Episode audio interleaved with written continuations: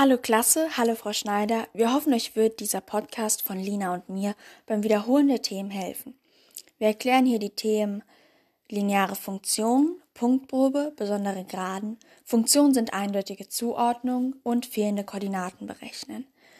Wir wünschen euch dabei viel Spaß und bleibt gesund.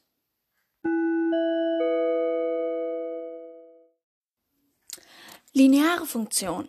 Diese Funktionen können nur proportional sein, wenn sie durch den Ursprung verlaufen. Es gilt, dass lineare Funktionen die Funktionsgleichung f von x ist gleich m mal x plus b haben. Hierbei steht m für die Steigung der Funktion, b für den y-Achsenabschnitt der Funktion, also so gesehen den Schnittpunkt der y-Achse. Und diese Steigung zeigt uns, ob die lineare Funktion fallend oder steigend ist und auch dementsprechend, wie stark oder schwach sie ist.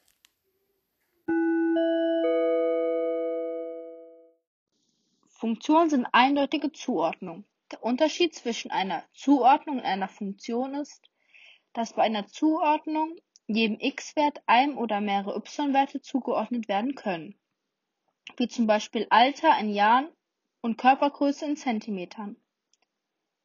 Bei einer Funktion kann jedem x-Wert nur genau ein y-Wert zugeordnet werden, wie zum Beispiel Person und Alter in Jahren. Also kann jede Zuordnung eine Funktion sein, aber nicht jede Funktion eine Zuordnung. Außerdem gibt es zwei wichtige Begriffe, die man sich unbedingt merken sollte. Ein x-Wert nennt man auch Funktionsstelle und ein y-Wert kann man auch Funktionswert nennen. Es gibt bei den linearen Funktionen aber auch verschiedene Graden und vor allem besondere Graden. Zum Beispiel als erstes die Ursprungsgraden. Diese Graden verlaufen durch den Ursprung, also durch den Nullpunkt.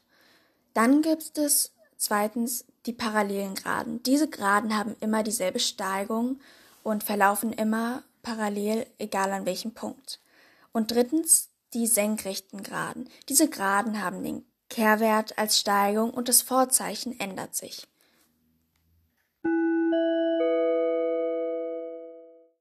Fehlende Koordinaten berechnen. Aufgabe. Berechne die fehlenden Koordinaten der Punkte a, 2 und Fragezeichen und b, Fragezeichen und 10 sodass sie auf dem Graphen von fx gleich 5 minus 2x liegen. Man rechnet Punkt a aus, indem man die fehlende Koordinate in die Funktionsgleichung als x einsetzt und das Ergebnis als die y-Koordinate aufschreibt. Man rechnet Punkt b aus, indem man die fehlende Koordinate als fx einsetzt und danach die Gleichung auflöst.